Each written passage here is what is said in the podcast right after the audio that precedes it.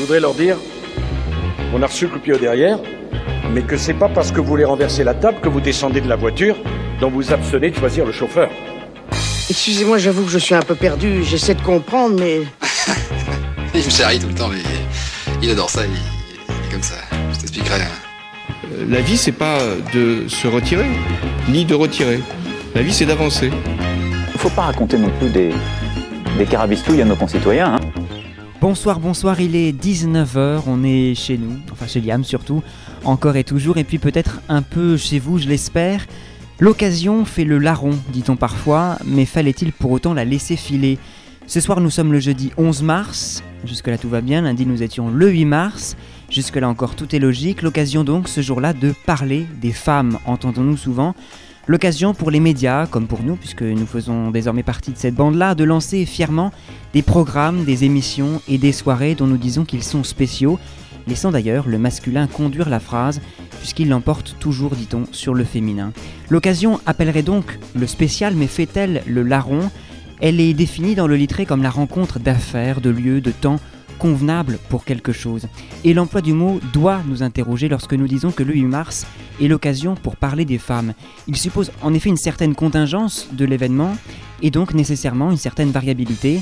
Il faudrait donc un moment convenable pour parler femmes, et j'emploie bien l'expression à dessein volontairement provocatrice, parce que je ne m'exclus pas de ceux, et je dis bien de ceux, qui ont longtemps cru que le 8 mars était la journée internationale des femmes, mais c'était sans compter sur l'attention infaillible de Jeanne qui m'a rappelé à l'ordre, non, ce n'est pas la journée des femmes en France, mais celle des droits des femmes. Et ça n'a rien à voir, les mots ont un sens, quoiqu'on pourra toujours s'interroger sur la pertinence d'en faire une occasion. Pourtant, dans une émission surtout d'actualité et de société, tout est toujours affaire d'occasion.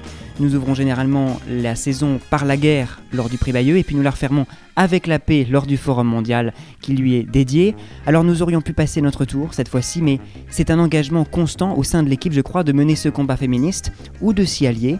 Parfois les luttes ont besoin de symboles, de visibilité, et considérer que cette journée n'est qu'une occasion dont on pourrait se passer, quand bien même on serait irréprochable, c'est déjà nier. Je pense que cette journée a toute son importance parce que ces droits ne vont pas de soi, ne serait-ce parce que l'appellation officielle de l'ONU ne les mentionne pas, tiens, dans son intitulé, et qu'il s'agit bien, pour les anglophones, de ce qu'ils appellent The International Women's Day.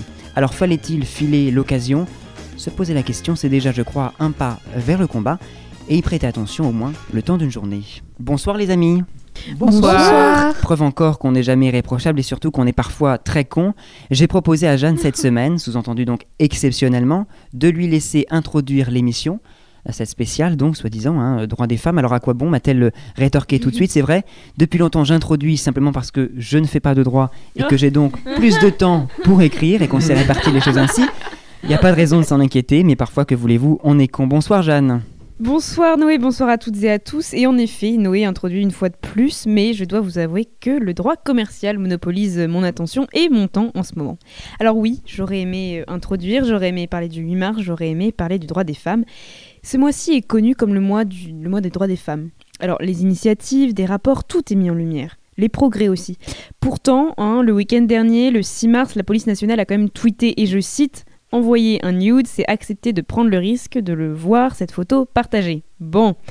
Le même week-end, euh, Libération a publié une interview de Marlène Schiappa dans laquelle elle a déclaré que le chiffre 90% des femmes victimes de violences conjugales seraient satisfaites de l'accueil par les forces de l'ordre et représentatif. Bon. Alors, si ce mois-ci est celui de la mise en lumière, on a encore du chemin à faire, hein, sincèrement. On est chanceux et chanceux d'être en France, d'être né euh, en France ou d'y vivre, je le sais. Et honnêtement, j'ai eu l'occasion d'avoir des conversations sur les droits des femmes ailleurs, et Amélie, on, s'en souvient. Euh, on n'a jamais été, je pense, aussi reconnaissante d'être née en France à ce moment-là. Mais être une femme en France, c'est aussi se faire juger, se faire mater, traiter comme un morceau de viande dans la rue. C'est devoir faire ses preuves deux fois plus qu'un homme, c'est être hystérique lorsqu'on n'est pas d'accord. Et j'en passe. Alors nous avons choisi de parler de cette journée car elle nous parlait importante et représentative aussi des états d'esprit et des progrès. Et de plus, c'est une opportunité pour nous, à Carabistouille, de donner la parole au plus grand nombre sur ce sujet si important qui est le droit des femmes cette journée. Alors je voudrais commencer par remercier toutes les personnes qui nous ont envoyé leurs réponses, qui nous ont envoyé leurs messages. et qui ont montré aussi de l'intérêt du soutien sans avoir le temps ou l'occasion de, de pouvoir euh, répondre à, à nos Oui, c'est questions. vrai. On a reçu beaucoup de témoignages, de promesses de témoignages aussi. Certains n'ont pas eu le temps, Également mais on les embrasse aussi, quand même. mais en tout cas, merci pour, euh, même si ce n'est qu'un soutien, merci pour, pour le soutien. Alors cette, cette semaine, on n'a pas d'invité hein, chez Liam, on, on est euh, entre nous, euh, cosy, mais on a les audios de partout, partout en France et même euh, partout dans le monde. On, est, euh, on en est très content. Et puis une très belle équipe nous accompagne. euh, Et justement, Liam, tu nous parles de quoi euh, Et bah soir aujourd'hui, je vous parle des masculinistes, euh, de pubs sexistes et puis de rêves. Oh, je sens qu'on va partir sur de la bonne humeur et de la bonne ambiance. Euh, avec nous, Amélie aussi. euh, Amélie, notre, notre invitée qui ne part jamais, de quoi tu nous parles cette semaine? Et ben là, je vais vous parler un peu de. euh, oh, Est-ce que je garde le secret? Non, je vais parler un peu de sorcellerie. Ah, ça fait rêver, ça. intéressant, d'accord, Je sens que les enfants vont, vont bien s'endormir ce soir. Et puis, toi, bien Célia, sûr, alors Célia. Eh ben moi aujourd'hui je vous présente euh, Caroline de Haas. Eh bien écoutez, nous sommes le jeudi 11 mars 2021, une, euh, une émission donc qui surfe parfois sur les occasions mais qui ne manque jamais de ne surtout pas en faire des habitudes conformistes. La preuve, cette année nous avons oublié la chandeleur pour manger des crêpes Le sort de la femme n'est le même que celui de l'homme. Et c'est ce qui m'a décidé à, devenir ce que j'appellerais proprement féministe, et d'une manière assez militante. Étant être militante, c'est par exemple venir parler aujourd'hui du féminisme à toutes les femmes qui veulent bien m'écouter. Eh bien, j'ai compris qu'il y avait une lutte spécifiquement féministe et que la lutte contre les valeurs, disons, patriarcales, en gros, ne se confondait pas avec la lutte contre les valeurs capitalistes. À mon avis, il faut mener les deux luttes ensemble. Il n'est pas question, il n'est pas possible que le sort de la femme change profondément si la société, d'autre part, ne change pas profondément sur le plan de la lutte des classes. Mais il serait illusoire de penser que la lutte des classes suffira jamais à étayer la lutte des femmes. Il faut qu'il y ait une lutte qui soit spé- spécifiquement menée par les femmes. Et c'est pourquoi des mouvements qu'on tourne souvent en ridicule, comme le MLF, le mouvement de libération des femmes, me semble un mouvement absolument nécessaire dans la société d'aujourd'hui. Je pense que ce mouvement est utile à beaucoup de titres. D'abord, une des idées du mouvement de libération, c'est que les femmes se rassemblent entre elles, se parlent entre elles, et que ce qui est vécu au foyer souvent, dans l'acrimonie, dans le ressentiment, parce que les femmes au foyer ne sont pas toujours euh, tellement des anges du foyer, tellement douces, et ça parce que justement, elles ressentent malgré tout l'injustice qui leur est faite. Eh bien, au lieu de vivre cette injustice dans une récrimination individuelle et stérile, il vaut beaucoup mieux que les femmes se parlent entre elles de leurs problèmes, entre elles et non pas devant ou avec les hommes, et qu'elles essaient de trouver des solutions. Ça leur épargnerait certainement beaucoup d'aigreur et ça leur permettrait de prendre vraiment conscience de leur situation, de réfléchir dessus. Et quand elles auront bien réfléchi, je crois qu'elles auront toute envie de s'unir pour la changer. Ce qui serait une chose profondément utile et qui pourrait avoir des répercussions immenses pour changer la société dans son ensemble. En apprenant aux femmes à se parler entre elles, à dire vraiment ce qu'elles ont sur le cœur, on les aide à prendre conscience de l'injustice de leurs conditions. Et du même coup, à la refuser. Et si elles se sentent unies, si elles se sentent épaulées, si elles savent qu'il y a d'autres femmes qui mènent le même combat, euh, je pense qu'elles seront beaucoup plus prêtes à entamer cette lutte. Alors on vient d'entendre Simone de Beauvoir dans Questionnaire en 1975 et ce qu'elle dit me semble euh, très important parce que euh, ce qu'on fait aujourd'hui, ce soir-là, n'exclut pas euh, ces rassemblements spécifiquement féministes dont elle euh, parle, mais je crois qu'ils leur sont complémentaires. Et on voit bien que 46 ans après, ce n'est pas toujours une évidence que les femmes aient besoin de ces moments pour se retrouver et échanger. Et il y a encore ce débat, parfois, de savoir si le combat exclusivement féminin est exclusif des hommes, est-ce qu'il faut l'être? Il y a encore ce, débat qui... existe encore, et Simone de Beauvoir l'explique très bien, je crois, qu'en tant qu'homme, on peut être un allié, mais peut-on être féministe? Je pose la question. euh. À mon sens, les hommes, euh, c'est pas parce que, enfin, je veux dire, euh, c'est pas de leur, leur faute non plus. Hein, euh, c'est enfin, c'est pas une tare d'être un homme non plus. C'est pas de leur faute hein, s'ils sont nés comme ça. comme nous, c'est pas de notre faute si on est né femme. Enfin, Mais à mon sens, nous femmes, ou devient-on femme? Enfin, parce que bon, alors moi, je, je, c'est c'est mon avis personnel. hein. Euh, je n'estime pas qu'il y ait que deux genres. Enfin, alors on Bien va sûr. parler de, de sexe biologique. euh, on- Mais donc exclure euh, les hommes d'un groupe, pour moi, euh, c'est euh, ça revient en fait euh, à faire la même chose que euh, ce que la société fait envers les femmes. En fait, au final, euh, ça, ça devient du sexisme, à mon sens. Après, les hommes, euh, ils peuvent nous aider, mais je prendre des décisions à notre place, c'est là où j'ai un peu plus de mal, je pense. Oui, bah, Yann, tu voulais oui, réagir? Moi, euh, personnellement, bah, du coup, je me considère euh, comme féministe et tout ça. Euh, je suis globalement d'accord avec ce que tu dis, que voilà, les décisions devraient venir des femmes et non des hommes, parce que voilà. Il y a juste un petit truc, l'exclusion des hommes, par exemple, dans des groupes, tout ça. Alors, ça dépend. Je considère qu'il faudrait quand même des places de sûreté exclusivement féminines.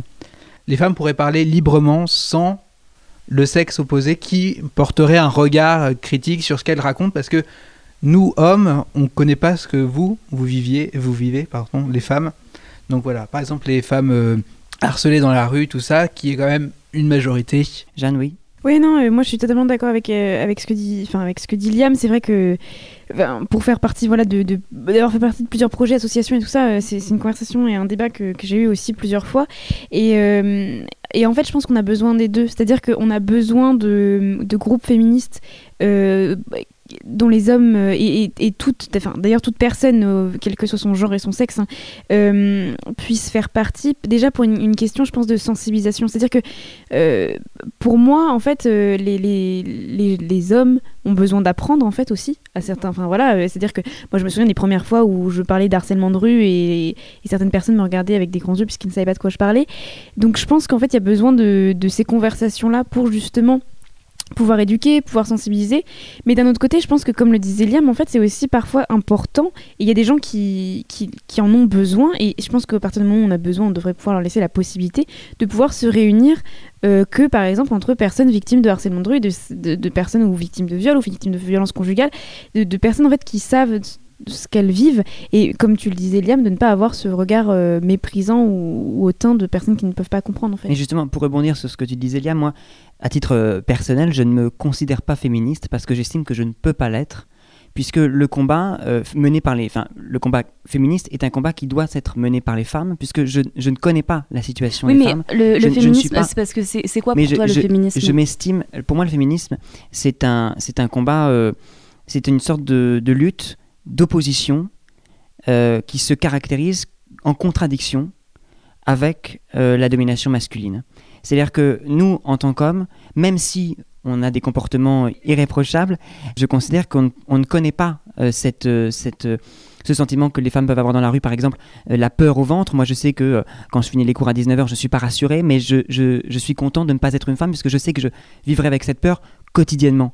Donc, c'est pas un, un combat de survie que je mène. Et pour moi, le féminisme, c'est aussi un combat de survie que mènent les femmes en contradiction avec Mais la voilà, domination c'est parce que je pense qu'on n'a pas la même définition aussi. Parce que par exemple, pour moi, le Mais par contre, on peut être un allié du euh, féminisme. Et je m'estime être un allié du Ouais. féminisme, ou du moins j'espère l'être, parce que je ne peux Oui, pas bah oui, m'estimer je- moi. je crois, ouais. C'est à vous. euh, Non, de- mais parce qu'en fait, pour moi, par exemple, le féminisme, c'est euh, vouloir l'égalité entre les hommes et les femmes. Après, il y a d'autres combats, comme par exemple le combat euh, contre les violences faites aux femmes, etc. où là, peut-être que les hommes ont, peuvent plus être des alliés, comme tu le dis. Mais euh, à mon sens, quand on parle de féminisme dans le sens euh, de volonté euh, d'égalité entre les hommes et les femmes, je vois pas pourquoi, mais c'est mon avis, hein, euh, je vois pas pourquoi les hommes pourraient moins être concernés que nous-mêmes, en fait, en tant que femmes. Et puis surtout, cette domination patriarcale, c'est aussi une pression pour les hommes qu'on considère même à moindre mesure que les femmes. Ça, c'est sûr, ça, c'est totalement sûr. Mais c'est vrai que la représentation masculine est aussi un poids pour les hommes qui se considèrent euh, euh, trop maigres, trop gros, euh, pas assez musclés. euh, la, la question de la taille euh, du pénis, tout ça, c'est vraiment. Bah, ça, c'est alimenté par les pornos, mais ça, c'est une autre histoire. C'est une autre histoire, mais je voudrais qu'on entende justement à ce sujet, euh, peut-être plus précisément Simone de Beauvoir. Je pense que, comme vous dites, beaucoup de femmes pensent qu'en fait, ce n'est pas compatible pour l'instant. Que celles qui rejettent complètement l'homme, elles ne présentent jamais cela que comme un moment provisoire de la lutte. Un peu, si vous voulez, puisque là aussi on peut faire une analogie avec le problème des races, un peu comme il y a eu à certains moments les panthères noires ou d'autres révolutionnaires noirs en Amérique, refusaient absolument toute alliance avec les blancs. C'est un moment euh, que la plupart d'entre eux ont dépassé. Ils estiment que si un homme blanc est vraiment euh, sur leur position politique et vraiment leur allié profondément, ils peuvent le considérer comme un camarade. Pour des femmes, je pense que c'est un peu la même chose. Voilà une réaction peut-être? On a besoin en fait que les hommes soient nos alliés, ou, nos- enfin, ou, ou féministes, selon la, la vision qu'on a. Euh, moi, je respecte les, les deux visions. En tout cas, on a besoin en fait euh, que les, les hommes veulent l'égalité avec, enfin, avec nous, quoi. C'est c'est- c'est évident. Et puis, euh, je trouve qu'il y a aussi en fait un, un élément, c'est qu'aujourd'hui, un homme qui se considère féministe ou allié, c'est comme euh, quelque chose de positif. Enfin, comment, comment- c'est-à-dire que c'est quelque chose, euh, une plus-value en fait, c'est quelque chose qui le rend euh, encore mieux. Alors qu'en fait, euh, non, enfin, je, je suis désolée, hein, mais c'est, un petit peu ce qu'on attend juste êtres humains, c'est d'être traité de la même façon. Et donc il y a aussi cette vision de se dire que être féministe ou être allié, c'est quelque chose qui serait comme facultatif en fait. Alors qu'en fait, en soi, ce serait, c'est, juste ne pas être raciste en fait. Ce serait une qualité pour un homme d'être féministe, Alors qu'en fait, que c'est une nécessité en réalité. oui, voilà. Oh, Merci de mettre les mots en fait euh, sur ce que j'essaie de dire. Mais c'est exactement ça. C'est-à-dire qu'aujourd'hui, on a, on- c'est comme si c'était un peu facultatif et euh, alors qu'en fait, on a que la, que la personne soit féministe euh, ou, enfin, se considère comme féministe ou comme alliée. De toute façon, en fait, on ne les femmes ont besoin de mener ce combat effectivement par elles-mêmes et de parler par elles-mêmes. C'est vrai qu'on entend encore beaucoup trop d'hommes parler pour les femmes. C'est assez- moi je trouve ça insupportable. Euh, et sur certains plateaux télé parfois, justement Noé, tu, tu parlais dans l'introduction euh, des émissions spéciales sur le féminisme, de ce genre de choses. Et on, a- et on voit des cinquantenaires blancs, euh, hommes, enfin On voit cisgenres. Voilà, on voit Alain Finkielkraut, voilà. Et donc je pense qu'effectivement, les, les femmes ont besoin de parler pour elles-mêmes, mais on a aussi besoin du soutien des hommes. Enfin, je veux dire, les, les deux sont, sont Ce qui est très étonnant, euh. c'est ce que tu dis là, ça fait référence à, à ce que j'ai entendu moi hier, parce que j'ai cherché beaucoup euh, d'extraits d'archives. Et il y avait notamment une archive avec Gisèle Ali- Halimi euh, qui parlait de ça exactement. Et, et on a l'impression d'être euh, d'être à la même époque, c'est-à-dire que euh, dans les années 70, euh, 80, où, où elle disait que les hommes savaient toujours mieux, c'est-à-dire que euh, sur la question de l'avortement par exemple, ils savaient toujours mieux que bah, euh, l'avortement c'est quand même douloureux, euh, c'est euh, c'est traumatisant. Bah, mon coco, quand même. euh, Mais on revient tout le temps, c'est tout le temps comme ça. C'est euh, c'est à chaque euh, à chaque changement dans la société vis-à-vis des femmes, il y a toujours un homme qui C'est doit comme pour dire la quelque PMA chose. pour toutes, euh, Ah ouais. on entendait beaucoup, beaucoup d'hommes, enfin, Mais- sur beaucoup de pareil- sujets qui, qui, sont. euh, Pareil pour les protections hygiéniques, par exemple, qui vont être rendues certainement gratuites. Oui, euh, il en a peur d'en profiter, moi ça me rend ah non, folle. mais hein, voilà. mais, euh, Oui. Ouais, non, mais c'est effectivement, ça. des hommes qui disent qu'on a peur. Genre, qu'est-ce qu'ils veulent qu'on fasse avec ça à Bah, c'est part ça. euh, juste Ah, pas- nettoyer notre sang On va pas en faire des on, colliers, on va pas très, on sait très bien que vous euh, allez les balancer quelque part. voilà. Bien sûr. Non, on va s'en faire des colliers, des revendre. On va les revendre, on va faire un marché. Ah oui, le marché Voilà, noir. sur le Ouais. marché noir, Sur le exactement. marché noir. Non mais c'est vrai. Eh ben écoute Liam, tu, tu parlais tout à l'heure de la pression masculine, tu nous en parles justement, puisque nous parles, tu nous parles de masculinisme ce soir.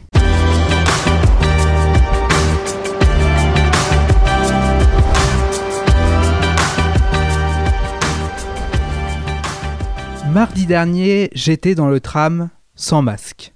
Il faisait super beau, alors tout le monde l'avait enlevé. J'étais avec Noé, on se dépêchait car moi, j'étais en retard pour mon travail. Je prends à 11h30 normalement et il était 13h. Oups. Et Noé était en retard pour ses cours. Nous étions dans le tram quand ce gredin s'arrête et nous dit Amusez-vous, c'est mardi gras. Là, tout le monde était costumé et dansait sur l'esplanade de l'université. Nous avons dû courir en suivant les rames du tram pour aller tous les deux à nos rendez-vous. Noé me disait de courir plus vite, car lui, il était à l'aise, disait-il. Noé sportif On- Attendez. On arrive devant les portes de Dumont-Durville, qui s'ouvrent comme un miracle avec la lumière qui se découvre petit à petit dans l'encadrure. C'est alors que je me réveille avec mon seum alors qu'il pleut. Sympa. Alors, j'aurais dû me dire que c'était- ce n'était qu'un rêve, hein, surtout quand au moment où Noé m'a dit de courir plus vite, car il était à l'aise lui. C'est vrai que là, ça peut être qu'un rêve, Ça peut être qu'un rêve. voire même un cauchemar pour moi. Bonjour mes petits féminazis aguerris. Vous avez vu, je ne dis même plus le thème de cette chronique au début, c'est tellement surfait. Après la petite pause d'une semaine, je vous reviens avec notre petit thème, le 8 mars. Ah ça y est, vous partez sur votre combat féministe. Eh ben non, je vais prendre le contresens, c'est-à-dire les masculinistes. Ouais, je sais, je vois à, vos- à votre visage atterré. Ne vous inquiétez pas, je ne partage en aucun cas leur théorie à chier. mais, mais il faut voir quand... ouais, non, mais c'est vrai, c'est vrai. il n'y a pas d'autre mot. Mais il faut voir quand même les aberrations dites par ce genre de personnes. Ils pensent que les femmes sont des êtres inférieurs aux hommes, qu'elles ont une peau plus fine qu'eux et donc elles doivent effectuer les tâches ménagères pendant que les vrais mâles coupent du bois et poussent des voitures. Bien sûr. Pour cela, je vous laisse écouter de savoureux dires de ces savoureuses personnes. Et qui de mieux que Eric Zemmour pour Oh, montrer mais toutes cela Les toutes les semaines. toutes les semaines. Je pense qu'il y a un lien euh, alors là, on remonte à la nuit des temps entre le pouvoir euh, et la virilité. Je pense que, en fait, les hommes mais ont inventé mais, le mais pouvoir. ça vous inquiète, rassurez-moi. C'est-à-dire C'est-à-dire que le pouvoir ne doit pas rester seulement dans la main des Ah, Mais hommes. Bien sûr que si, sinon il, sinon il se dilapide. Les, les- les femmes sont les régentes. C'est dans l'histoire de, de France, ça a toujours été comme ça. Oui, mais euh, il faut le Elle ne partager. n'exprime pas le pouvoir.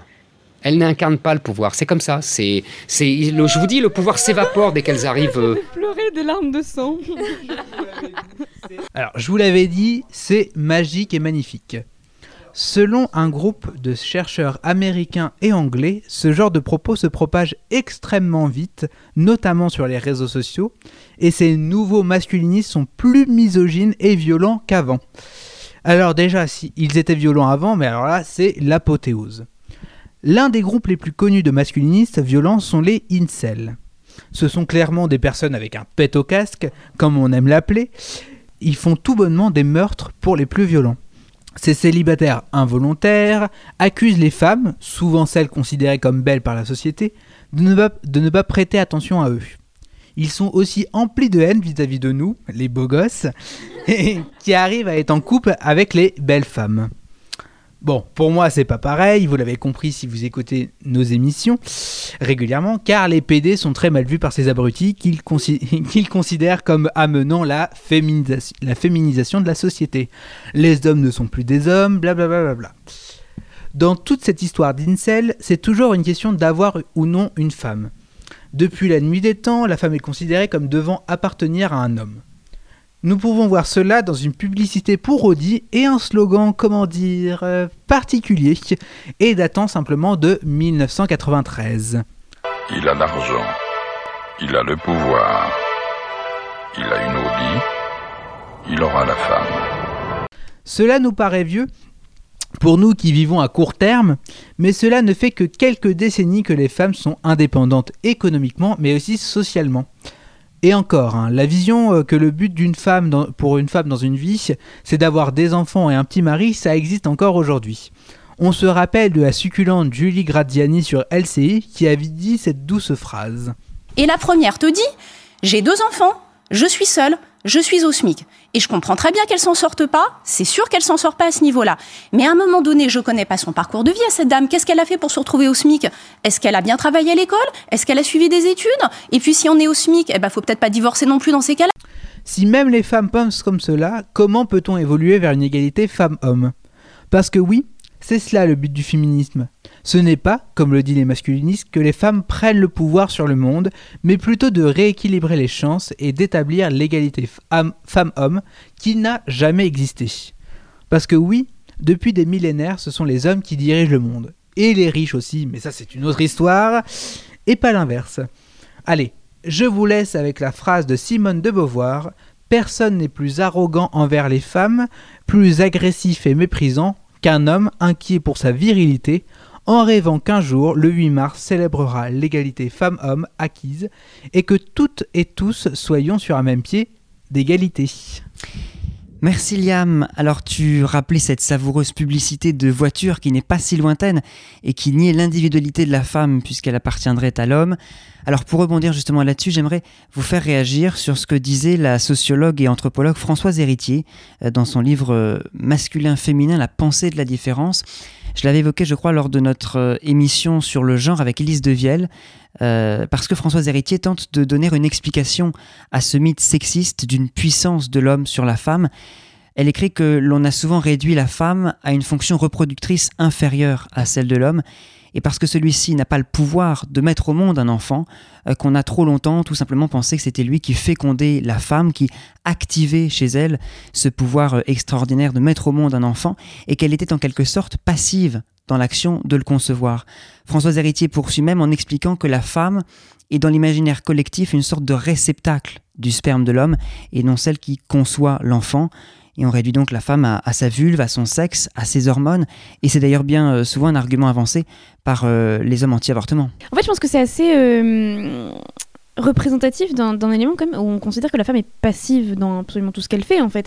C'est-à-dire que c'est ce que je disais aussi en introduction, parce que ce que j'ai évoqué, c'est qu'en fait la femme doit toujours prouver qu'elle est capable. Et c'est en fait, elle, elle doit toujours prouver qu'elle est active dans ce qu'elle fait, qu'elle est. euh, Il y a toujours cette notion de devoir euh, montrer qu'on est là, en fait. Enfin, je veux dire, euh, la- voilà, que la femme n'est pas seulement passive dans, dans la grossesse. Je pense qu'on peut dire que y- a- l'homme, pour le coup, on peut dire qu'il est passif hein, dans, dans l'histoire. Même si on a besoin de sa gamète, à part ça, c'est c'est tout, enfin de sa gamète. Euh, et t'es con.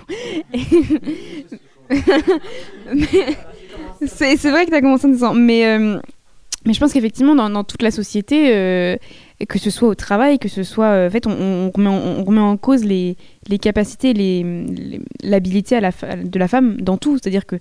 Tu, on voit un homme, je sais pas moi, économiste, un homme euh, leader, on, on se pose pas en question. On, se pose pas de questions. Quand c'est une femme, il y a toujours cette question de devoir prouver quoi que ce soit. Elle est toujours passive jusqu'à ce qu'elle devienne active, en fait. C'est comme ça que je, je vois que c'est bien. Et donc. Jeanne, euh, alors on a quand même reçu des témoignages, puisqu'on a fait des appels à témoignages sur nos réseaux, euh, de partout en France et puis même à l'étranger, avec vos multiples contacts internationaux Amélie et Jeanne. Et donc euh, bah, tu nous en parles dans cette émission ce soir. Oui, tout à fait, Noé. On a euh, donc pas mal de pas mal de témoignages de partout en France et aussi dans le monde. On a l'Azerbaïdjan euh, et la République tchèque euh, qui, qui nous ont répondu. Euh, on les écoute. Hello, moi c'est Clémence, j'ai 23 ans, je suis une femme. Et oui, je sais très bien ce qu'il se passe le 8 mars, c'est la journée internationale des droits des femmes, et non pas la journée des droits de la femme, comme on entend souvent. Donc c'est une journée super importante. Euh, je pense que oui, mes proches sont au courant, surtout mes amis qui sont plutôt de ma génération. Enfin, c'est quand même une journée très importante euh, dans l'année et dont on entend de plus en plus parler, heureusement d'ailleurs. Euh, bonjour tout le monde. Euh, je m'appelle Thérèse, euh, je suis tchèque. Et aujourd'hui, je voudrais répondre aux questions que Jean m'a envoyées. Euh, c'est- ce qui est intéressant est que, euh, si je ne me trompe pas, pour euh, la France, c'est plutôt la journée internationale des droits des, femmes. Alors, euh, oui, c'est une différence remar- remarquable parce que en République tchèque, personne ne dit pas euh, euh, ça. Pour la majorité des gens, euh, c'est la journée internationale des femmes. C'est comme ça. Et hum, j'ai jamais entendu ce deuxième nom là. Je pense que ce fait correspond à la perception elle-même de cette journée et dont je vais parler plus tard. Bonjour, donc je suis Lisa, j'ai 19 ans et je suis une femme. Euh, donc je sais que le 8 mars, euh, c'est la journée internationale des droits des femmes. Euh, je pense que mes proches le savent, en tout cas mes, ma, famille et mes amis proches sont au courant. Je pense par exemple qu'il y en a certains qui sont plus ou moins au courant, comme mon petit frère qui est au, collège quand même. Merci euh, les amis, merci à celles qui ont, euh, souhaité s'exprimer euh, et répondre donc à, nos appels à, témoignages. Merci Jeanne. On va les réécouter, on va continuer de les entendre tout au long de cette émission. Merci les amis, à suivre la chronique d'Amélie et puis celle de Célia. C'est tout à l'heure, mais pour l'instant, Suzanne sur Phoenix. Tu vas au boulot, tu marches seul. À la hauteur du HM, y a un type qui gueule. Eh, eh, eh, salut, bonne meuf, t'es vraiment très charmante. Tu sais, je te mangerai pour le 4 heures. T'es si appétissante, je te ferai pas la bise, mais si tu veux, on peut baiser. Moi, les petites meufs comme toi, j'en ferai qu'une bouchée. Ben pourquoi tu marches plus vite? Pas agressé, je t'ai même fait des compliments. Tu pourrais au moins t'arrêter. Comment ça, t'as pas le temps? Et t'es pas célibataire, tu sais. Moi, je suis pas jaloux, viens dans mon lit, ça va te plaire. Aussi, faut arrêter de te plaindre. Là, tu l'as bien cherché. T'as une jupe tellement courte, même pas besoin de la soulever. Les filles comme toi, c'est dangereux. Pire que le mal incarné. Et c'est moi que l'on accuse de me comporter en chimpanzé. Souffle, serre les dents, comme d'hab.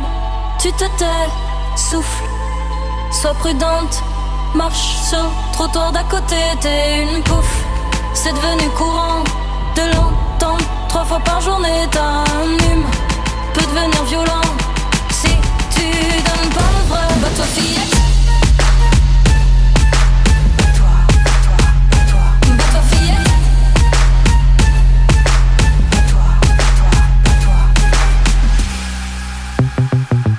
T'es au boulot dans la réserve. Tout le monde est parti manger. Le patron t'appelle dans son bureau. Deux minutes pour discuter. Salut Caro, aujourd'hui t'es ravissante. J'aimerais t'inviter à dîner un soir où ma femme est absente. Ouais, je sais que t'as un mec, mais ça c'est pas gênant. Ton joli décolleté me dit que t'es plutôt partante. On pourrait faire ça ici. Tout le monde est parti, ça fait longtemps qu'on se connaît. Tu vas quand même pas refuser. Façon, si tu dis non, moi j'entendrai un oui. Tu diras que je suis con, je plaiderai ton hystérie. Tu serais pas la première passer sous mon bureau. Les filles comme toi font moins les fières quand elles veulent garder leur boulot. Alors maintenant tu vas te taire, t'en diras pas un mot. Si tu garder ton salaire pour nourrir tes marmots. Souffle, serre les dents, comme d'hab, tu te tais. Souffle, sois prudente, marche dans le couloir d'à côté. T'es une pouffe, c'est devenu courant de l'entendre trois fois par journée. Un gentil peut devenir méchant, faut pas croire au Disney.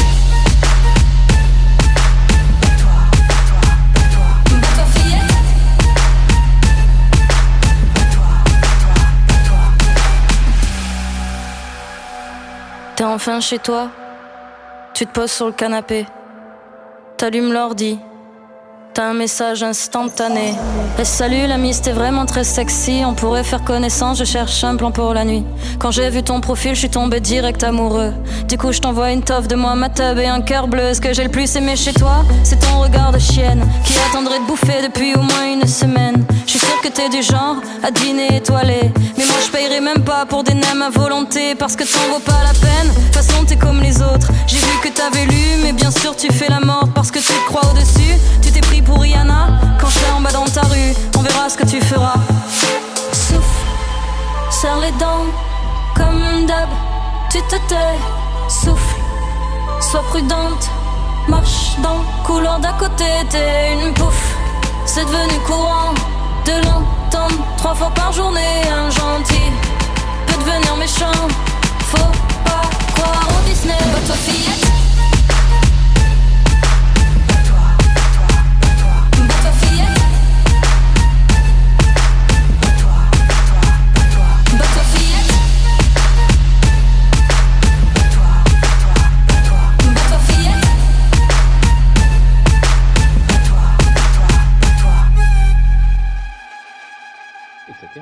L'assimile en partie.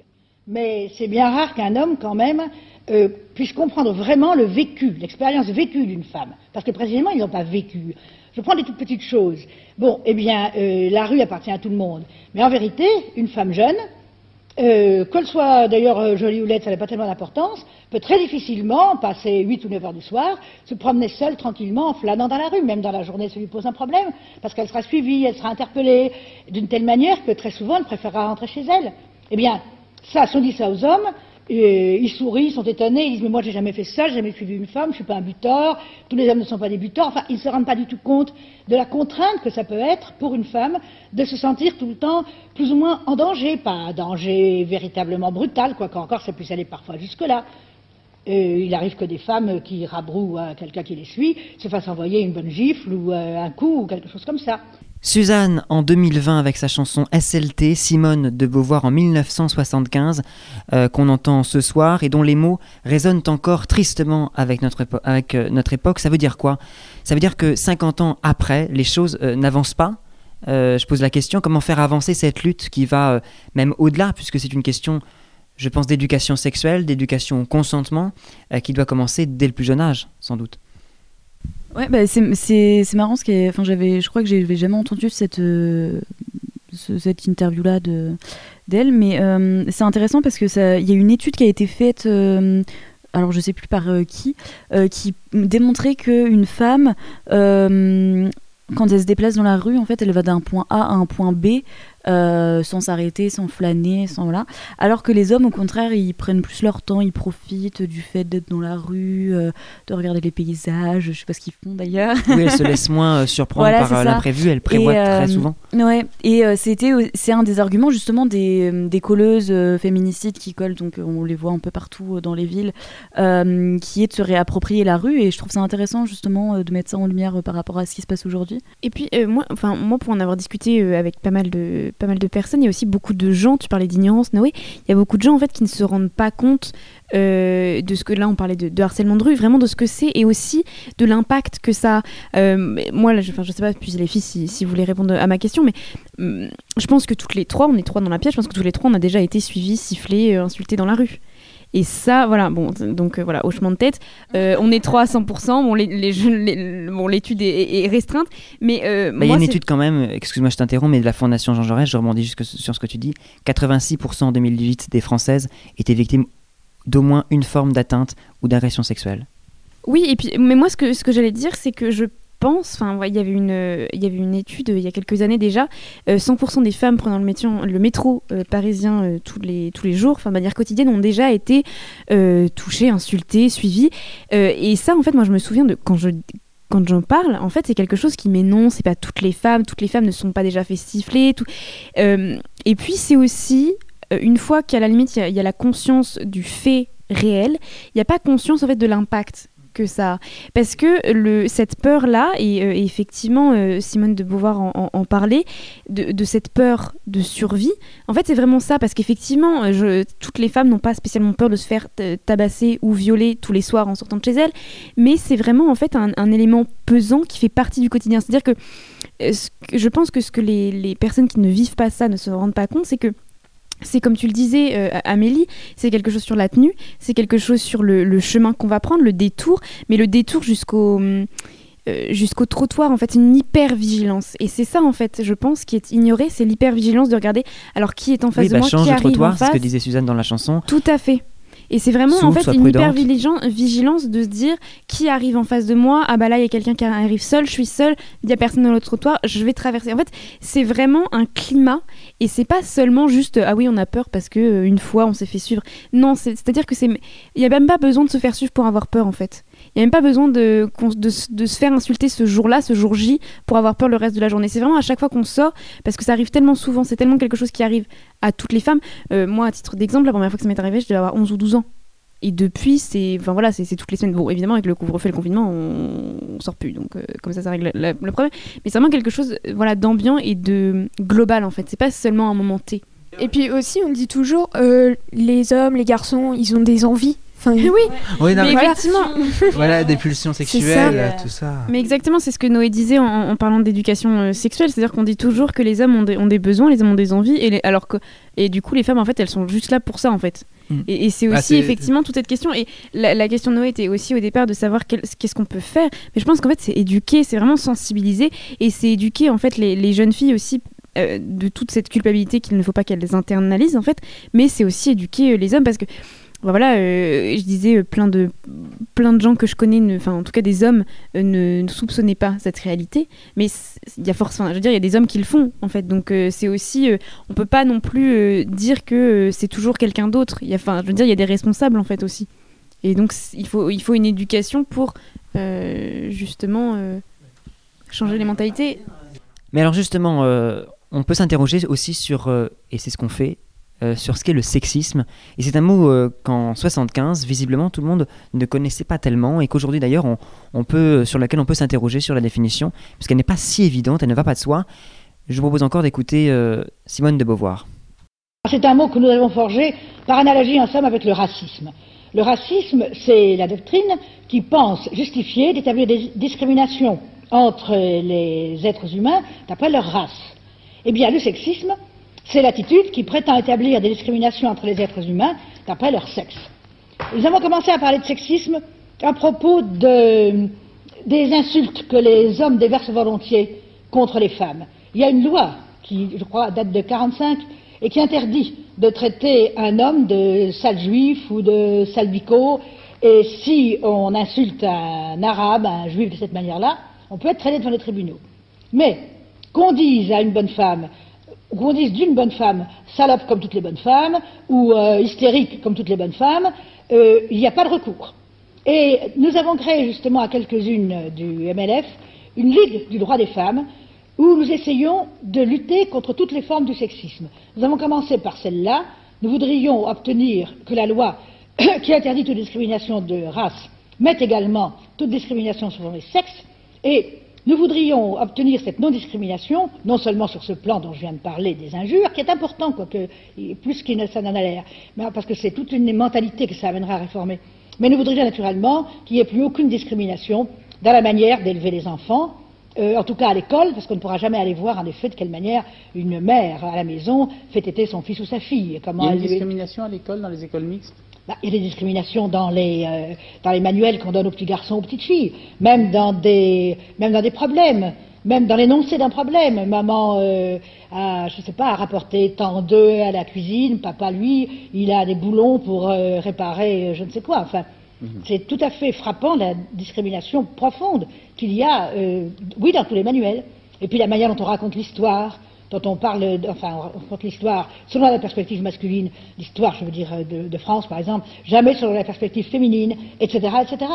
Mais alors justement, est-ce que cette éducation ne passe pas par une sensibilisation qui serait aussi celle de cette journée du 8 mars euh, pour euh, les droits des femmes Jeanne? Oui, tout à fait. Et c'est ce qu'on a demandé hein, euh, aux personnes qui, ont répondu euh, à nos questions euh, sur cette journée du, du 8 mars et quelle était son importance, quel était son effet, notamment par rapport au progrès des, droits des femmes? Bien sûr, je pense qu'une telle journée est très importante justement pour, pour pouvoir faire parler du 8 mars et heureusement, encore une fois, on en parle de plus en plus dans les médias et bien sûr, ça peut avoir un véritable impact sur, sur la défense des droits des femmes. Euh, puisque donc effectivement les médias en parlent beaucoup, il y a des reportages, des, euh, des, des photographies, enfin il y a plein de choses qui sont faites pour relayer justement ce combat, en particulier ce jour-là. Donc c'est très important parce que justement ça donne à voir euh, le combat de manière un petit peu plus générale, peut-être jusqu'à des personnes qui ne vont pas forcément s'intéresser à ce sujet en temps normal. Donc pour ça c'est très bien. Par contre, je pense, comme beaucoup de gens, que ça pourrait être bien que ce soit un peu le 8 mars euh, tous les jours de l'année, quoi, en fait. Enfin, c'est super bien d'en parler une journée, mm, mais il faut pas s'arrêter qu'à cette journée-là, en fait. C'est une journée de visibilité qui est plus importante que d'habitude. Mais ce sont des sujets qui sont importants toute l'année, qui concernent énormément de personnes. Et quand je dis énormément de personnes, je tiens aussi à préciser le fait que euh, il est aussi très important de parler des femmes trans, euh, des personnes transgenres, euh, des minorités, quelles qu'elles soient d'ailleurs, et, euh, et qu'on, comment dire, que la question des droits des femmes ne se résume pas euh, aux femmes cisgenres, blanches, euh, plutôt aisées, ce qui est ce qui est le cas parfois. Il faut parler de tout le monde, il faut parler d'intersectionnalité. C'est extrêmement important pour moi et pour plein d'autres gens aussi. Et donc j'avais envie de souligner ça quand même.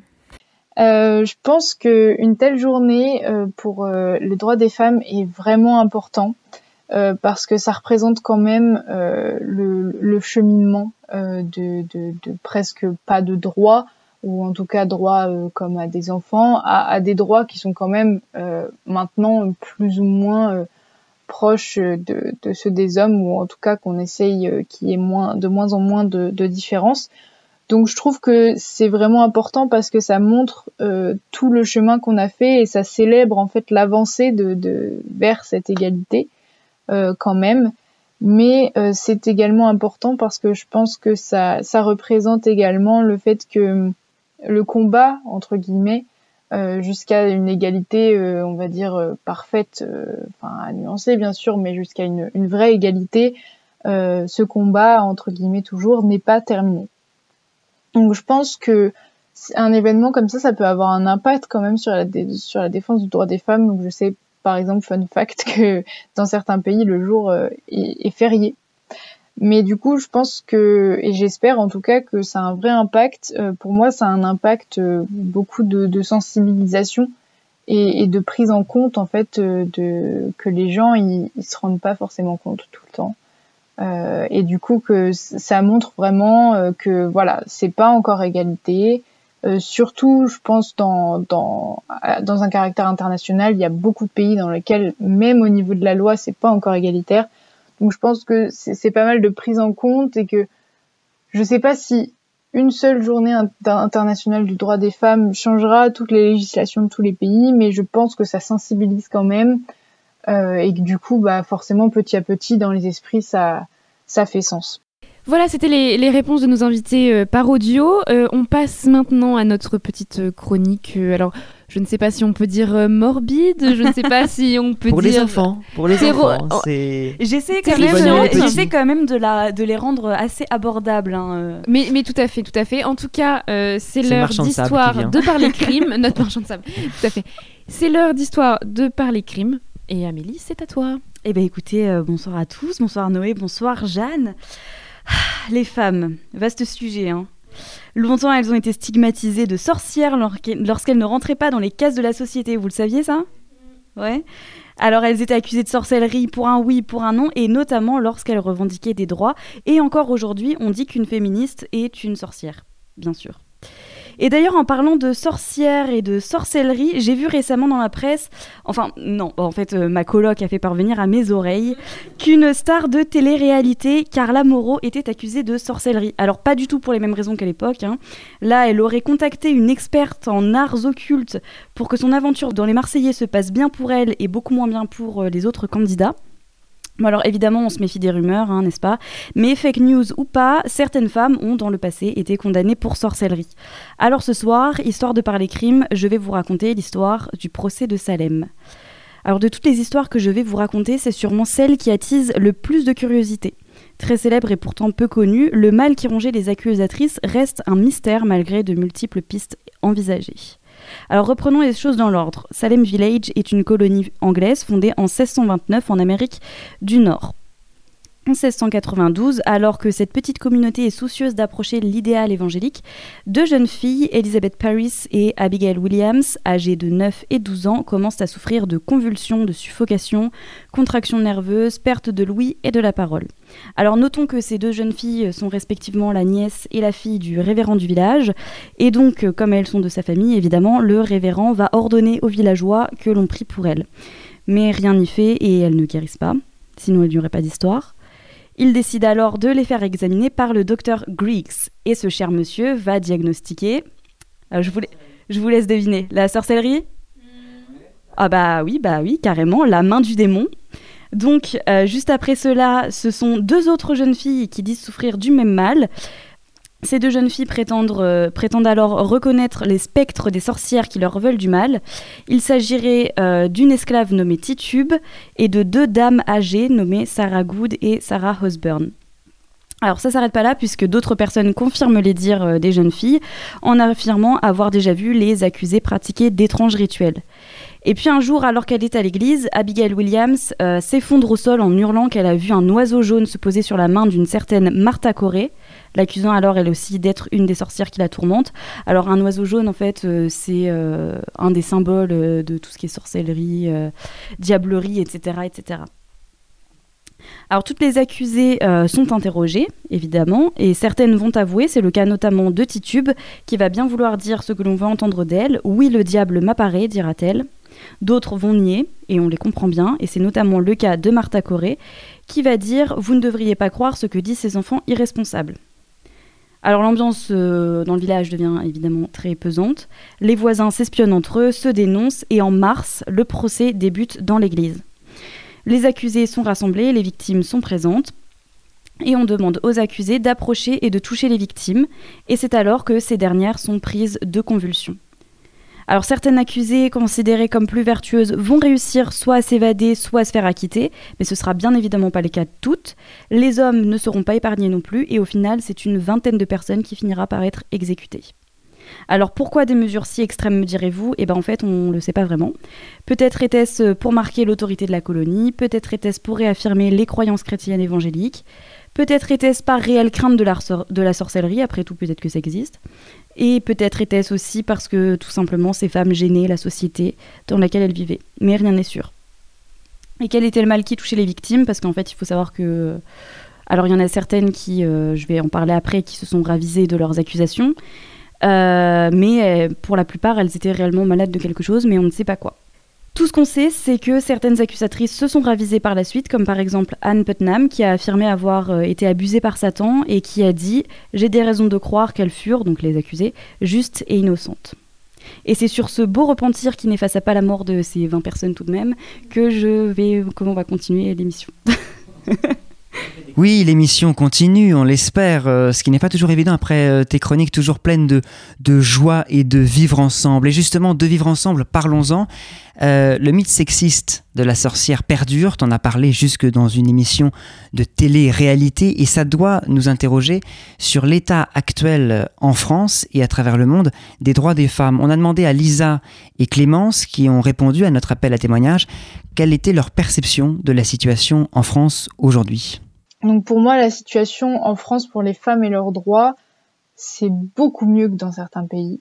Il n'y a pas à négliger. euh, dans, dans la loi, c'est quand même inscrit que les hommes et les femmes sont égaux devant la loi. Donc euh, voilà, je pense que tout de même, on ne peut pas euh, se plaindre comparé à certains pays. Mais pour autant, si on a juste une vision interne, c'est pas encore euh, satisfaisant à 100%. Euh, si on prend l'exemple typique des salaires, par exemple, ça c'est il n'y a, a, pas de, de, de vraiment d'explication et en plus, enfin, c'est ça qui est surtout frustrant. C'est pas encore satisfaisant, c'est mieux, mais c'est pas satisfaisant. Il y a encore pas mal de progrès à faire. Euh, je pense que cette journée des droits des femmes, euh, elle n'a pas exactement la même valeur qu'autrefois parce que avant c'était surtout, enfin, dans mon point de vue, euh, que c'est vraiment le, combat presque insurmontable en fait de, de, l'égalité, euh, même devant la loi. Et du coup, maintenant, euh, bah, c'est beaucoup mieux parce que du coup, on a un petit peu plus de droits, donc ça représente pour moi le, le cheminement plus que le combat, mais ça a une vraie valeur internationale et je pense que du coup, ça, pour ça, c'est beaucoup plus important. La situation actuelle des femmes en France et de leurs droits, elle est assez particulière. Alors évidemment, il y a eu du progrès qui a été fait euh, ces dernières années, fort heureusement d'ailleurs, mais euh, il y a encore plein de choses qui, qui ne vont pas. On parle encore, bien sûr, des féminicides, des violences sexistes et sexuelles, et euh, de tellement d'autres choses qui, enfin, ce serait beaucoup trop long de tout citer ici. Mais hum, je pense qu'on est quand même sur la bonne voie, même si cette crise du Covid euh, a quand même invisibilisé les combats. Mais il y a de très belles initiatives qui, qui voient le jour. Par exemple, la revue La Déferlante qui vient de sortir, qui est une revue sur les révolutions féministes et qui aborde, enfin que j'ai lu là, que j'ai reçu il y a pas longtemps et que j'ai commencé à lire et ça aborde plein de sujets intéressants et, et je pense que ce genre d'initiatives justement qui sont autofinancées, comme La Déferlante, euh, peuvent vraiment permettre de euh, d'améliorer la situation des femmes et leurs droits en France, puisque euh, ça permet d'en parler beaucoup plus. Et donc je pense qu'il y a quand même eu un progrès là-dessus ces dernières années, surtout depuis bah, MeToo évidemment, euh, mais pas uniquement. Donc voilà, donc il y a eu des progrès, certes, mais le combat continue car il y a encore énormément de progrès à faire. Alors après avoir parlé de la, situation des droits de la femme, euh, des droits des femmes en France, on leur a demandé quelle était leur opinion sur la valeur de cette journée et notamment euh, par rapport à autrefois, est-elle plus importante ou pas? On les écoute. Euh, je pense que cette journée des droits des femmes, euh, elle n'a pas exactement la même valeur qu'autrefois parce que avant c'était surtout, enfin, dans mon point de vue, euh, que c'est vraiment le, le, combat presque insurmontable en fait de, de, de l'égalité, euh, même devant la loi. Et du coup maintenant, euh, bah, c'est beaucoup mieux parce que du coup on a un petit peu plus de droits, donc ça représente pour moi le, le cheminement plus que le combat mais ça a une vraie valeur internationale et je pense que du coup ça pour ça c'est beaucoup plus important. C'est difficile de savoir si le 8 mars a la même valeur qu'autrefois parce que je suis quand même assez jeune. J'ai participé aux manifestations, enfin j'y participe depuis quelques années mais c'est pas enfin c'est difficile de prendre du recul sur si peu de temps. Je pense que la journée a quand même une une valeur très importante, plus importante peut-être qu'autrefois parce qu'aujourd'hui il y a de plus en plus de gens qui y participent il y a une plus forte médiatisation, un plus fort engagement, et, etc. Donc ça, c'est vraiment très positif. Et donc, en ce sens, je pense que la journée a plus de valeur qu'autrefois. Par contre, à mon sens, après ça, c'est vraiment mon avis personnel, euh, je trouve qu'elle a un petit, elle perd un peu de sa valeur dans le sens où le féminisme qu'on va, comment dire, qu'on va diffuser de manière globale et large, euh, de manière un peu mainstream en fait, comme on comme je pourrais, enfin je sais pas, c'est le mot qui me vient à l'esprit, il n'est pas toujours très inclusif et on oublie parfois certaines minorités, que ce soit des minorités, bah, des minorités de genre, de classe, de race, enfin voilà. Et ces minorités sont invisibilisées dans certaines manifestations, ce qui fait que on s'y retrouve plus forcément comme avant Et euh, bah, on se lasse un peu et il y a, bah, voilà, il y, des il y a des communautés, des collectifs qui vont faire un peu les, leurs choses de leur côté. Et ça, c'est un peu, bah, c'est un peu dommage parce qu'on aimerait bien qu'il y ait quand même une journée qui rassemble vraiment tout le monde. Mais aujourd'hui, j'ai l'impression que c'est un peu difficile parce que dans le féminisme, il y a quand même beaucoup de conflits. Alors c'est intéressant des fois le conflit parce que ça permet ben, de réfléchir, de se poser des questions et de pas toujours être dans, un, dans une forme de consensus. Je précise que euh, les personnes, justement ces communautés qui font ces choses de leur côté, etc., qui organisent des actions de leur côté, euh, c'est pas du tout, enfin c'est pas du tout quelque chose que je critique enfin venant d'elles en fait. Je comprends parfaitement que ces personnes le fassent. Moi-même j'en fais partie. Enfin voilà, c'est juste, enfin on aimerait en fait qu'il y ait vraiment euh, un consensus et que tout le monde s'entende, même si on sait qu'au fond c'est c'est impossible. Mais voilà, je précise quand même que j'ai pas, c'est pas du tout une critique vis-à-vis des collectifs qui font ces choses de leur côté. Donc voilà. Mais bon, heureusement, il y a de plus en plus de gens qui participent au 8 mars et au combat féministe intersectionnel en général, parce que l'intersectionnalité c'est très important. Donc voilà, c'est, je pense que c'est quand même globalement plutôt positif et j'espère, j'espère sincèrement que, euh, que ça va se diffuser de plus en plus et que les gens vont prendre de plus en plus conscience de l'importance de tous ces combats-là. Voilà. Bisous Jeanne. Alors on l'a dit tout à l'heure, nous avons reçu euh, des témoignages de partout en France, mais aussi euh, de l'étranger, et notamment de République tchèque. Et c'est intéressant parce qu'ils n'ont pas euh, du tout la même perception de cette journée internationale que nous. Je vous rappelle la dénomination officielle de l'ONU qui n'est pas la journée internationale des droits des femmes, mais bien the International Women's Day, donc la journée internationale des femmes. Et je vous propose d'écouter justement le témoignage de Teresa qui nous raconte la place qu'occupe cette journée en République tchèque. Bon, je, dirais que cette journée internationale est, celle qui est la plus connue pour euh, les gens tchèques quand on parle des journées internationales. Tout le monde la connaît et la grande partie des gens la célèbrent.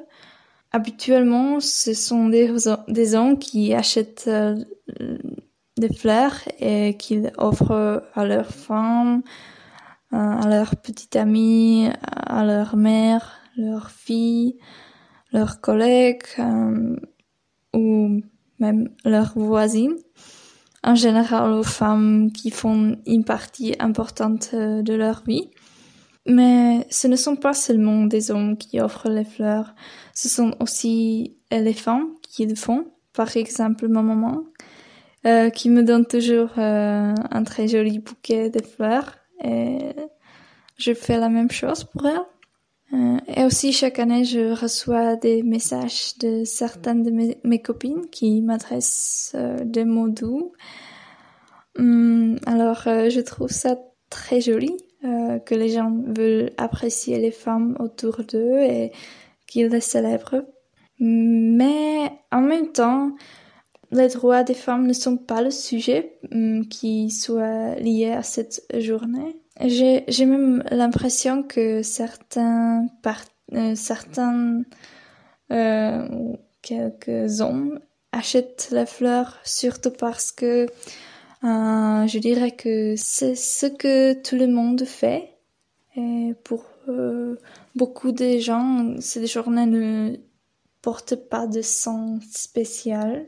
C'est plutôt qu'ils sont habitués de faire ça mais en revanche, il y a, je pense qu'il y a la majorité des gens qui font de leur mieux pour faire euh, les femmes se sentir spéciales et aimées euh, pendant sa journée. Alors oui, c'est c'est plutôt la minorité des gens que dont j'ai parlé, mais en même temps, euh, je pense que ce qui est essentiel est surtout d'apprécier les femmes mm, tous les jours, tout le temps. Euh, et c'est pas toujours le cas pour euh, tout le monde. Donc, plutôt que la journée, euh, c'est cette idée de l'appréciation des femmes que je trouve importante et aussi l'idée de mettre en avant la lutte pour les droits des femmes, qui n'est pas liée à cette journée ici en République tchèque, comme j'ai déjà dit.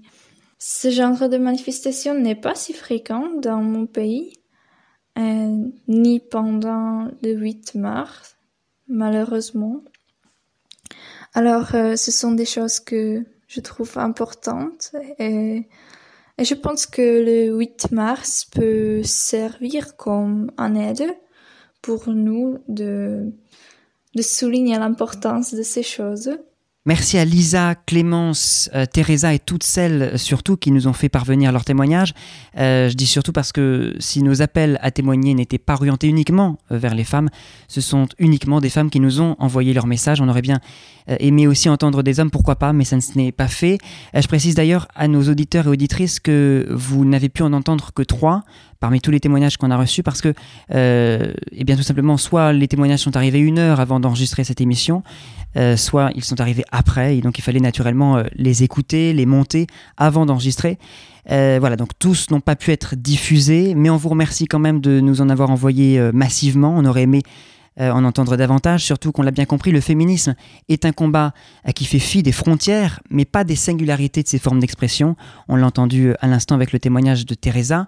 Et donc partons, pourquoi pas, au Mexique, euh, écoutez Bibir Quintana, figure de la lutte pour les droits des femmes avec son hymne euh, contre les féminicides, chanté lors des marches féministes du pays, Canción sin miedo, en duo avec la chanteuse chilienne Mon Laferte.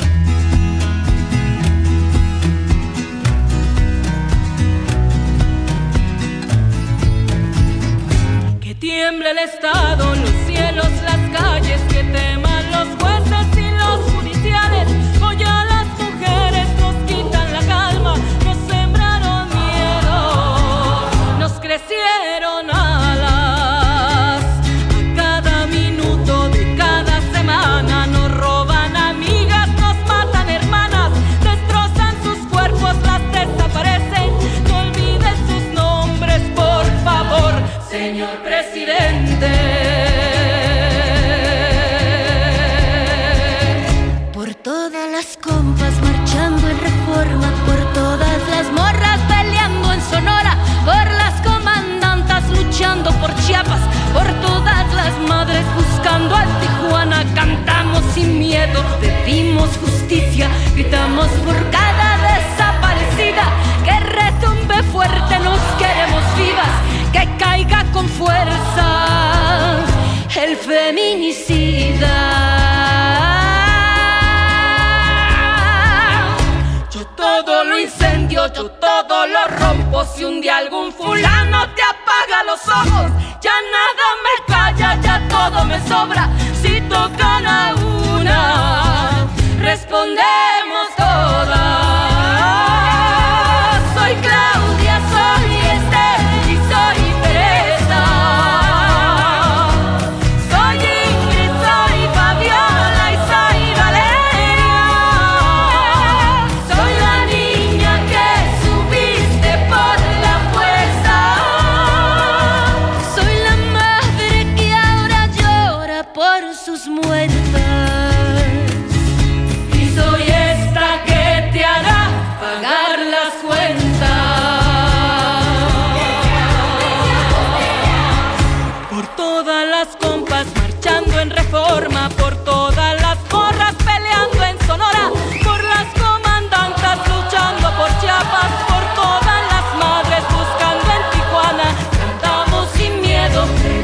Justicia, gritamos por cada desaparecida.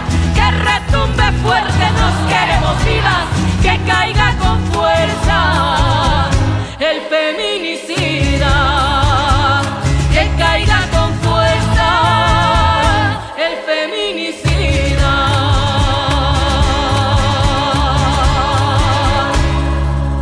y retiembla en sus centros la tierra al sororo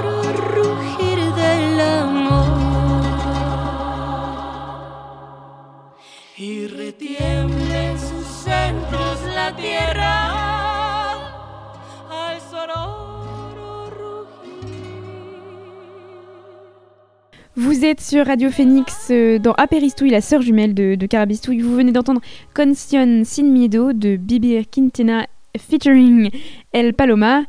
On écoute tout de suite Célia qui nous fait le portrait de la semaine.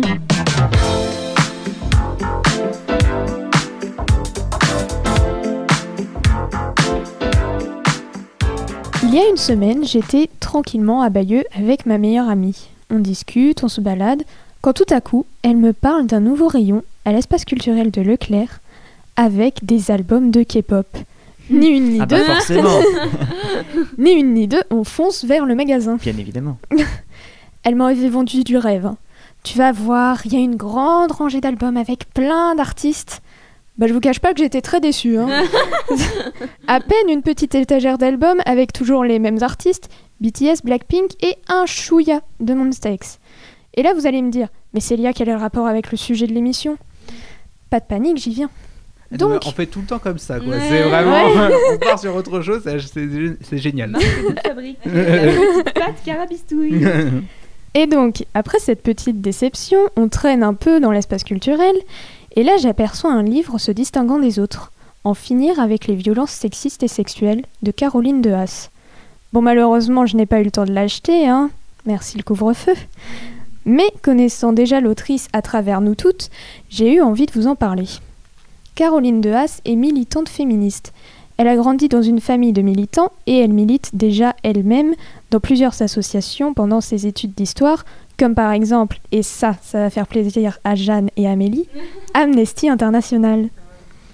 En 2009, elle participe également à la fondation de l'association Oser le féminisme. En 2012, elle rentre au cabinet du ministère du droit des femmes et y reste pendant un an.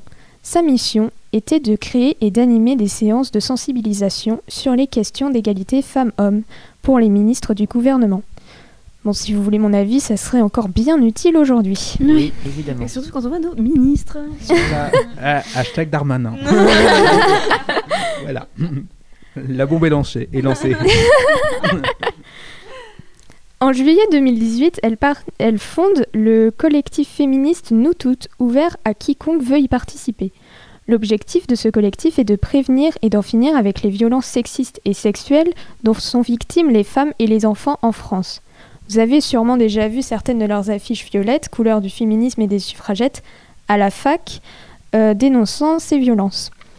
Depuis avril, face à l'augmentation des violences dues au confinement, le collectif propose également des formations gratuites en ligne permettant de repérer les violences. Il y a une semaine, donc le 4 mars 2021, Caroline de Haas publie son livre dont je parlais tout à l'heure, En finir avec les violences sexistes et sexuelles. Ce livre est présenté comme un manuel d'action pour repérer et apprendre à agir face à ces violences. Et bien sûr, tous les droits d'autrice seront reversés à nous toutes. Ce livre rassemble toutes les informations utiles pour pouvoir aider son entourage et agir si on est soi-même victime. Il est présenté en trois parties. Identifier, comprendre et agir. Dans une interview de France Inter, pour faire la promo de son livre, Caroline de Haas rappelle que la première étape essentielle est de sortir du déni de ces violences, qui sont massives et concernent tout le monde. Elle rappelle aussi qu'elles sont interdites par la loi et que dès qu'une remarque ou qu'un geste est offensant, c'est illégal. Elle nous donne également des clés afin de réagir contre ces violences et ces remarques en prenant l'exemple du fameux Bah qu'est-ce que t'as? T'as tes règles ou quoi Hmm. Face à cela, et même si l'envie est parfois très, mais alors très forte, on n'a pas le droit d'insulter ou d'humilier la personne en face en lui rétorquant Bah alors et toi Michel, comment elle va ta prostate? Tu as titi bien? Mais il faut lui rappeler le code du travail qui interdit de dire de telles choses et que ce soit drôle ou pas, tu n'as pas le droit de tenir des propos Oh sexistes. merde, c'est con. Oh, c'est dommage. de fabrique, merde. En commençant en 2021, on peut plus être sexiste et raciste, quoi. C'est vraiment dingue. Oh. Rien dire. du temps de déproche. C'était mieux avant. Toujours dans cette même interview, elle explique qu'il ne faut pas toujours être immédiatement dans l'action quand quelqu'un vient nous confier qu'il est, qui elle est victime de violence, mais avant tout dire à la personne les mots essentiels du type Je te crois, c'est super courageux de venir me voir, je peux t'aider si tu le souhaites. Et elle insiste beaucoup sur le fait que c'est ça qui va contribuer à faire changer les choses. De manière générale, Caroline de Haas dénonce l'inaction du gouvernement contre les violences sexistes et sexuelles.